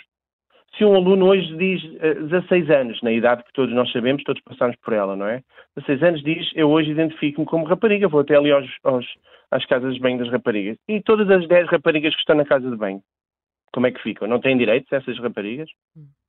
Essas, é que eu tenho uma filha de 10 anos. Quando tiver 16, como é que vai ser?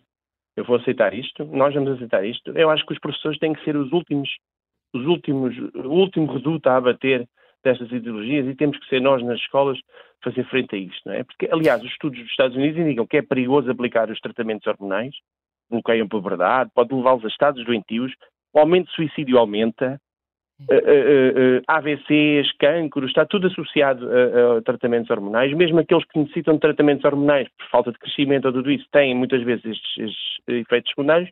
Imagine-se estes que estão aos 16 anos, quando o perifrontal está em desenvolvimento, portanto, sabemos uhum. nós nada, não sabemos votar, não sabemos guiar, mas sabemos definir para a vida o sexo que queremos ter.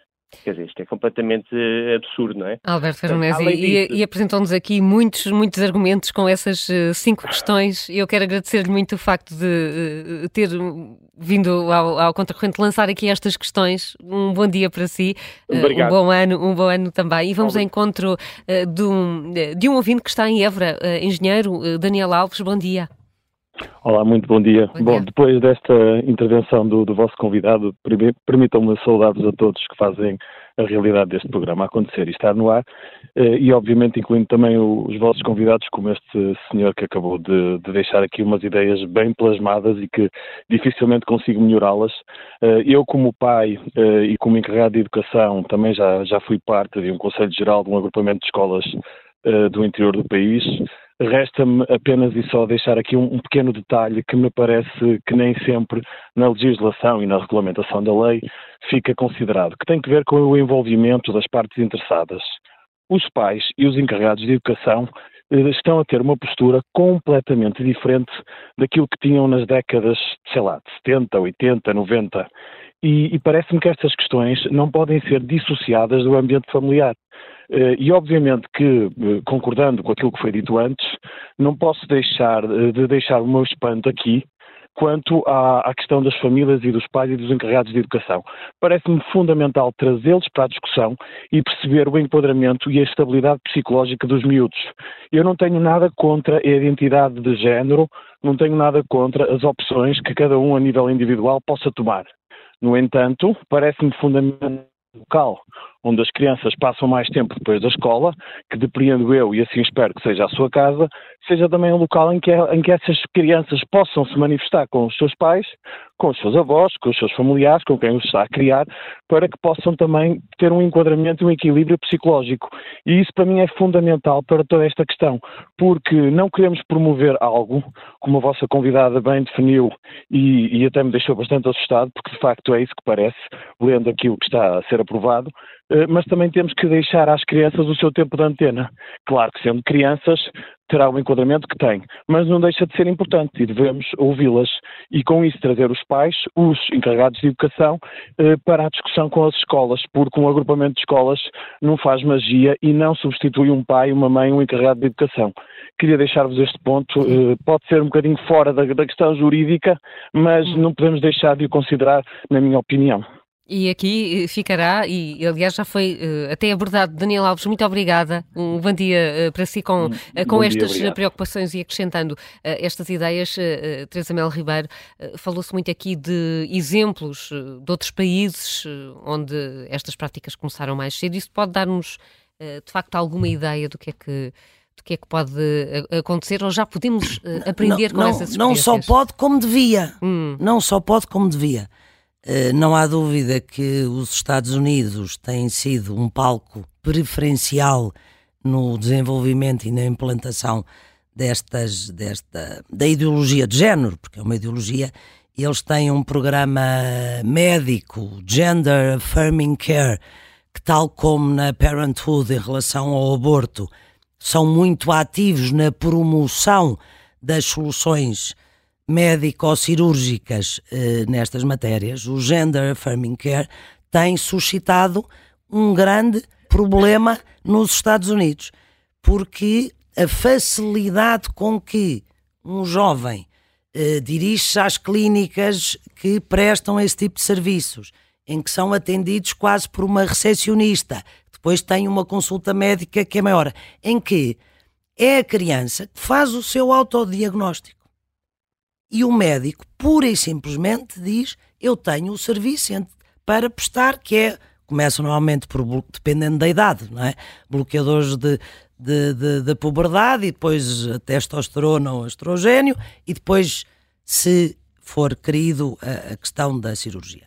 E o que está a acontecer hoje em dia são as denúncias, porque todas estas atividades são muito eh, secretas as denúncias das pessoas que passaram por isso e que estão com problemas, muitas delas uh, psicológicos graves, de, de, denunciar a facilidade do processo e aquilo que estão a sofrer. Uhum. A Finlândia, que era um país, a Finlândia e a Suécia, que já há muitos anos disponibilizavam tratamentos médico-cirúrgicos, proibiram. A Inglaterra ainda não proibiu, mas está a limitar. Agora, Há bocadinho a Helena Matos referiu uma coisa que é absolutamente verdadeira, para além de tudo o resto que é verdadeiro, mas esta chama a atenção, que volta a ser a história do Rei Vainu, que é proíbe-se uma terapia que é exatamente aquilo que estão a promover. É, é uma coisa extraordinária e, e, e, e a pessoa quando ouve uma coisa destas, pensa: sou eu que não percebo, sou eu que não sou inteligente, sou eu que não vejo que o rei não vai vestido porque eu não sou inteligente. Porque no outro dia foi, e eu acho que vale a pena ler para, para perceber o que é que foi aprovado pelos deputados. Que atos contrários à orientação sexual e identidade de expressão de género. Claro que nada disto tem a ver com orientação sexual. Nada disto. Quer dizer, aliás, a orientação sexual, a homossexualidade e, e as lésbicas são as, as, as, as, as pessoas que mais afetadas poderão vir a ser, em termos de futuro, por este movimento Sobretudo, trans. Teresa? Há, Sim. há uma coisa isso? muito importante que é a questão das lésbicas neste momento. As lésbicas, e, e há destacadas pensadoras e, e feministas lésbicas que têm estado a chamar a atenção para isso e que é, é sendo as mulheres as mais afetadas por toda esta legislação, e percebe-se porquê, nós temos falado aqui muito das questões do desporto, depois, para que se crie a ficção de que uh, o sexo é uma construção social, acabou a ter-se aquela, aquela pergunta que é um dilema, não é? Que não se pode já fazer neste momento, que é o que é uma mulher. A palavra mulher foi das primeiras a desaparecer. Portanto, passámos a ter as pessoas que amamentam, as pessoas que menstruam, houve um apagamento da mulher.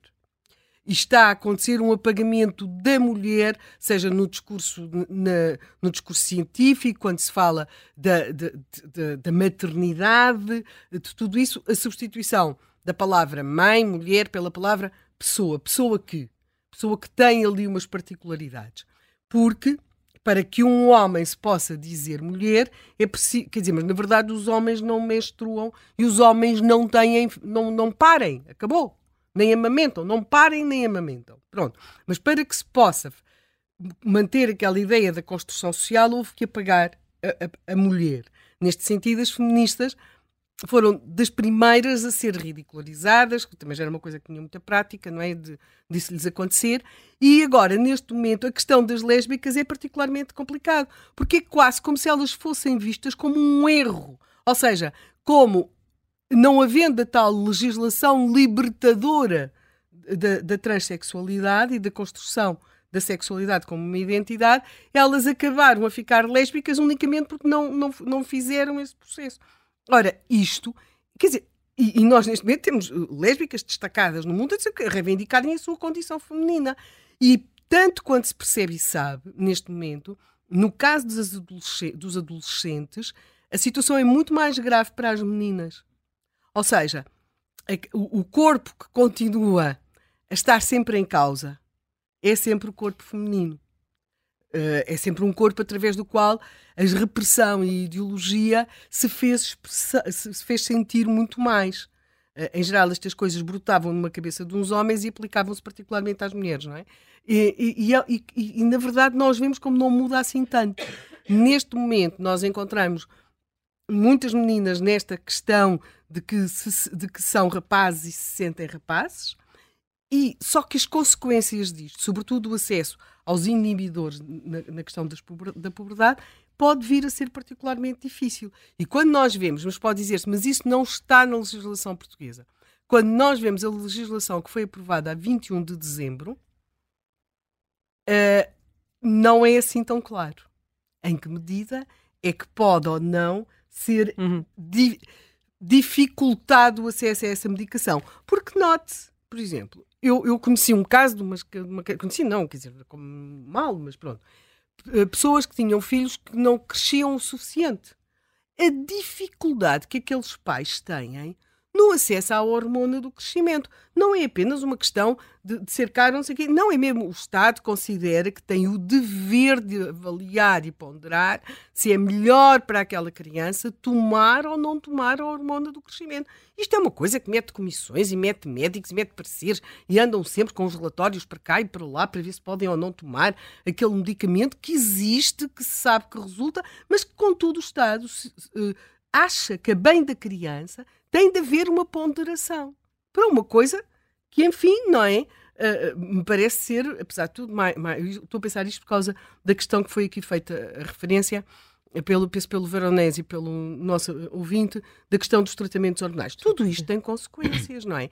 E de repente, algo que é fundamental e estruturante está assim, como se fosse agora ali uma pastilha elástica à disposição. Quer dizer, uh, Achas que sim? Então, quer dizer, isto, nós estamos a fazer ideologia com as crianças. E, e, tendo em conta a transversalidade da escola neste momento e a idade que ela, que ela começa, é uma experiência de caráter geral. Portanto, acho que há aqui, espera-se, esperam aqui muitos uh, uh, espera muita gente que, Marcelo Rebelo de Sousa tenha uma uma atitude de, de, não promulgar, mas hum. vamos ver. Teresa, diga. há pouco, porque razão é que é a orientação sexual que está a sofrer com este movimento trans, que eu recordo que a transexualidade apenas foi retirada, embora isto para mim não tenha muito significado, mas apenas foi retirada da lista de classificação de doenças mentais pela Organização Mundial de Saúde numa deliberação 2018 para produzir efeitos em 2022. Portanto, é uma coisa recentíssima. Sim. Mas porquê é que a orientação sexual é que vai sofrer? Porque, naturalmente, que quando um jovem, uma, um rapaz jovem ou uma rapariga, de repente tem interesses menos uh, uh, habituais ao seu sexo e têm interesses, e a rapariga, quer dizer, aquilo que nós antes dizíamos da Maria Rapaz, não é? Ao mesmo tempo, critica-se os ditos estereótipos, mas assentam tudo em estereótipos, quer dizer, uma, uma, um homem torna-se mulher porque de repente se pinta e, e, e, e, tem um comportamento muito histérico, quer dizer, como se ser mulher fosse isso. É? Mas muitas das manifestações não totalmente adequadas na expectativa social ao sexo mais não são do que, talvez alguns anos depois, revelarem-se uma orientação sexual homossexual ou lesbiana, ou lésbica, perdão. Uhum. E, portanto, não tem nada a ver com ser transexual. E por isso é que eu digo, e as pessoas dizem, quer dizer, não sou eu que digo, são os médicos, que isto apenas pode ser uma manifestação de uma orientação sexual e não tem nada a ver com o trans. Mas eu acho que vale a pena ouvir aquilo que foi aprovado no dia 21, os ouvintes ouvirem, que é eh, para além de que há uma alteração à Lei 38 de 2008 que diz são proibidas quaisquer práticas destinadas à conversão forçada da orientação sexual, identidade ou expressão de género. E depois diz assim: quem submeter outra pessoa a atos que visem a alteração ou repressão da sua orientação sexual, identidade ou expressão de género, nós não temos falado na expressão de género, mas reparem, que alguém que pratica um ato destinado à alteração ou repressão, inclusiva da expressão de género, a expressão de género é a exteriorização da identidade de género interiormente sentida. Quem praticar um ato que vise alterar ou reprimir, e depois diz assim, incluindo a realização ou promoção de procedimentos médico-cirúrgicos, práticas com com recurso a farm, farmacologia, a psicoterapia ou de outro caráter psicológico ou comportamental é punido. Ou seja, quem praticar um ato em relação a outra pessoa que visa alterar ou reprimir a sua identidade de género ou expressão de género. O que é que. E depois há alterações, incluindo. Isto é um novo tipo de crime. Portanto, atos contrários à orientação sexual se nós formos ler a exposição de motivos dos projetos de lei, que é tudo dos partidos de esquerda que apresentaram, nós vamos às tais críticas históricas das terapias, das denominadas terapias de conversão sexual. Que, quer dizer, até se chega a falar em choques elétricos, coisa que, que era da Idade Média ou do século passado. Quer dizer, eh, em Portugal não há, dito por, por psiquiatras e psicólogos, não há terapias de conversão sexual. Só qual é o problema? O problema é que, incluindo o objetivo desta criminalização, não é impedir uma prática que não é feita. É desincentivar psicólogos, psiquiatras, pais e padres ou pastores de ter qualquer tipo de ato que tenha como consequência reprimir uma uh, identidade ou expressão de género. E entre as várias consequências, para além de agravamentos de penas uh, e de não exercício de atividade ou profissão, uh, que pode ir até 20 anos, há uma disposição que retira as responsabilidades parentais se o pai for condenado neste crime. E, portanto, eu amanhã tenho uma filha de 6 anos, de 3, de 10, de 16, não interessa a idade. E ela, de repente, não apenas é Maria Rapaz, ótimo, eu fui Maria Rapaz, ela diz eu sou um rapaz, ou sou não binária, ou sou todos aqueles tipos de género linguísticos que eu nem, nem faço ideia a que é que se referem. E eu, pai preocupado, ou mãe preocupada, quero levar a minha filha a um psicólogo. Quero, sou, sou religiosa, professo uma religião católica, ou que religião seja, muçulmana ou que seja, e quero um apoio espiritual. E este, esta criminalização da prática de qualquer ato que vise alterar ou reprimir. E repara uma coisa, quando nós levamos, por exemplo, se um, problema, se um filho tem um problema na fala, nós levamos a um terapeuta de fala, porque aí vai corrigir.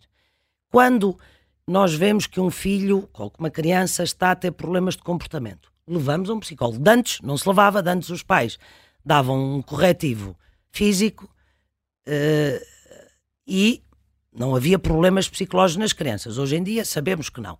Assim que a criança tem um comportamento diferente na escola, porque tem más notas, ou porque está triste ou deprimido, os pais imediatamente levam um psicólogo. Se for mais grave, levam a um psiquiatra.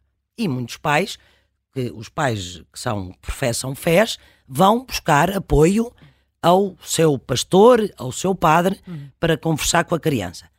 Se, se, esta norma for, esta lei for para a frente, eu espero que também neste caso o Presidente da República vete, o que é que pode acontecer? E isto não é invenção, é, é o que está na letra da lei. É um pai poder vir a ser considerado que cometeu um crime, porque eu não quero que a minha filha, com 10 anos, e mesmo com 16, ou não quero de ânimo leve, que ela, porque tem consequências gravíssimas para todo o resto da sua vida, que ela agora queira mudar exteriormente de sexo. Portanto, se eu levo quando o meu filho está irrequieto, não posso levar a um psicólogo. E isto visa proibir eh, o exercício, que aliás hoje em dia a Ordem dos Psicólogos já proíbe, que é uma coisa extraordinária. Quer dizer, eu sou heterossexual e eh, se quero ser uh, homossexual, posso ter todo o apoio de um psicólogo ou de um psiquiatra. Se eu não quiser ser, porque eu não estou livre, eu sou heterossexual, não estou livre de amanhã ter uma, uma, uma vontade de mudar e não querer. Não querer, porque não foi assim que eu fui educada, não é isso que eu espero da minha vida. Eu quero, se for, se for mais nova, quero ter filhos e filhos com o marido, não, é? não recorrer à inseminação.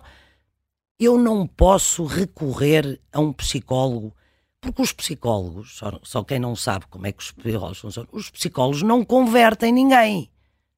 Não, é? os, não fazem terapias de conversão não sei se se lembram, mas aqui há uns anos houve uma, uma reportagem pré-fabricada, que é o nome, eh, relativamente a, um, a uma, uma psicóloga que um eh, homossexual teve, teve, eh, fez um acordo com, e no caso era a TVI, posso dizer, a, a jornalista Sandra Felgueiras, o homossexual marcou consultas com uma psicóloga porque queria apoio psicológico porque estava triste porque o seu namorado tinha acabado a relação, levou um telemóvel para gravar as, as consultas.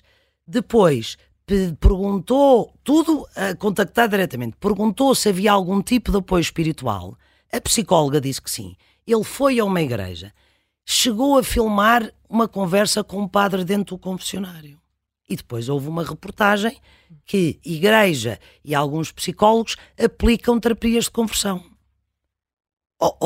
Absolutamente mentira. Portanto, se eu não quiser ser homossexual ou lésbica, eu não tenho direito de ter apoio. O que isto vai fazer é criminalizar, e, e aliás, os psicólogos já têm processos disciplinares pela Ordem dos Psicólogos, se se atreverem a dar apoio psicológico a quem não quer ser uma das letras do abecedário, isto já é assim. Na ordem dos médicos há, há uma pressão, quer na ordem, na, na, nos, nos, estabelecimentos eh, de, de, de médicos, quer na universidade, há uma pressão enorme para os médicos, os professores, não se pronunciarem contra aquilo que é o politicamente correto. Pronto, estamos aqui a falar dessa progressiva uh, perda de, de, de, de, alguns direitos. Estamos com uh, muito pouco tempo. Quatro minutos, Helena Matos. Sim. Queres fazer a, a, tua nota final? Não, eu volto à minha pergunta isto. inicial. Ou seja, é? Pedro Nuno Santos vai deixar cair esta legislação ou não? Ou seja, em que medida. Porque achas que até lá isto não tem tempo sequer? Não, não, tem, tem, tem, tem, tem, tem tempo, ainda pode, ainda pode seguir em termos Portanto, do funcionamento disso, do eh, Parlamento. Marcelo Rebelo de Sousa vai ou não enviar Pronto, o assunto? Não, vai ainda tem ou vai enviar seguir para Marcelo Rebelo de Sousa, que ainda não Sim. seguiu, tem de acabar o seu todo, todo o seu todo percurso na, na Assembleia da República, depois tem de chegar a Belém e depois temos de esperar pela decisão de um, Marcelo Rebelo de Sousa. Pode promulgar ou pode não promulgar. Pronto, esse é um dos lados. Uh, não, não faço a menor ideia do que é que vai acontecer em, em Belém. Agora, em relação à direção do Partido Socialista ou à nova liderança do Partido Socialista, creio que pode ser uma questão uh, que, se for considerado que pode vir a perturbar uh, as contas para o dia 10 de março, pode ser deixada cair, tal como foi o IU, que era fundamental para salvar o planeta, e depois não já pronto, deixámos a salvação do planeta. Agora temos aqui este assunto, mas independentemente do quadro legislativo que vier a ser aprovado ou não, das decisões de Pedro Nuno Santos ou não, pode ser que, ou, ou não que aquele destacado socialista que eu encontrei numa estação de apoiante, serviço, apoiante de Pedro, Pedro Nuno Santos, Nuno Santos uh, tenha razão e acho que ele pode vir a deixar cair isto, nós temos de perceber o que é que está a acontecer com as escolas, porque ao mesmo tempo que vemos, ainda hoje, se conheceram mais uh, resultados muito penalizadores para, os resultados, para o sucesso do, dos alunos portugueses. Tivemos os testes PISA, temos a notícia sobre uh, a dificuldade da constituição das direções escolares no próximo ano letivo, porque se vão reformar diretores de escolas. Ou seja, todo o lado pedagógico da escola acabou a ser comprometido e até com, em muitos casos com uma forte desatenção por parte do poder político, do, do, governo, porque se sabia que os professores iam reformar, porque se sabia que os diretores escolares estavam a, a finalizar os mandatos, porque se sabia, obviamente, que ao baixar-se as exigências, os resultados iam ser muito piores, e para além de mais também tivemos aqueles anos de pandemia. Portanto, com tudo isto, a grande preocupação do poder político em relação à escola é conseguir fazer uma intervenção de caráter ideológico uh, que eu vejo dois, dois papéis. Uh, o jacobinismo sempre lidou muito mal com o poder da família e, portanto, há aqui uma necessidade de intervir, iluminar, regularizar, explicar aos estúpidos que não é assim, que não são eles que sabem educar os filhos, não é? E, portanto, que há umas pessoas muito mais informadas e que sabem educar muito melhor os filhos. Só que estamos a tocar numa coisa Uh, que não é apenas uma questão ideológica, porque se fosse uma questão ideológica, nós sobrevivemos às ideologias, mas aqui sobreviveremos, mas alguns vão sobreviver com marcas, marcas físicas daquilo que está a acontecer. Isto não é dizer aos meninos viva Salazar no Estado Novo. Gerações inteiras repetiram viva Salazar. É? Outros repetiram outras coisas igual, igualmente ideológicas. A questão é alterar uh, a relação que eles têm com o seu corpo, sobretudo quando anos mais tarde adultos se confrontarem com todo um, um conjunto de situações que, em que se podem argumentar, na minha opinião, com razão, que os adultos e o poder político não cumpriram o seu objetivo, que é proteger as crianças. Nós temos um. Eu, eu, eh, já falámos muito disso aqui a propósito das vacinas durante a Covid. A, nosso, a nossa relação com as crianças é temos um dever de proteção. E onde é que está aqui? Nós aqui não penso eu, não estamos a exercer esse dever de proteção, estamos a exercer um chamado direito de ostentação ideológica. Portanto, acabamos a tornar as crianças nos protagonistas daquilo que são as nossas ideologias e as nossas crenças, e isso uh, sempre se soube, nunca acabou bem. Vamos ver como, como acaba este processo. Uh, Teresa Mel Ribeiro, muito obrigada por ter estado connosco nestas duas horas de contracorrente. Foi muito mais útil tê-la aqui todo este tempo. Amanhã há mais um outro tema sim, com a Helena Matos. com só. melhor voz, uh, ambas. Exato, de todas nós. Até amanhã.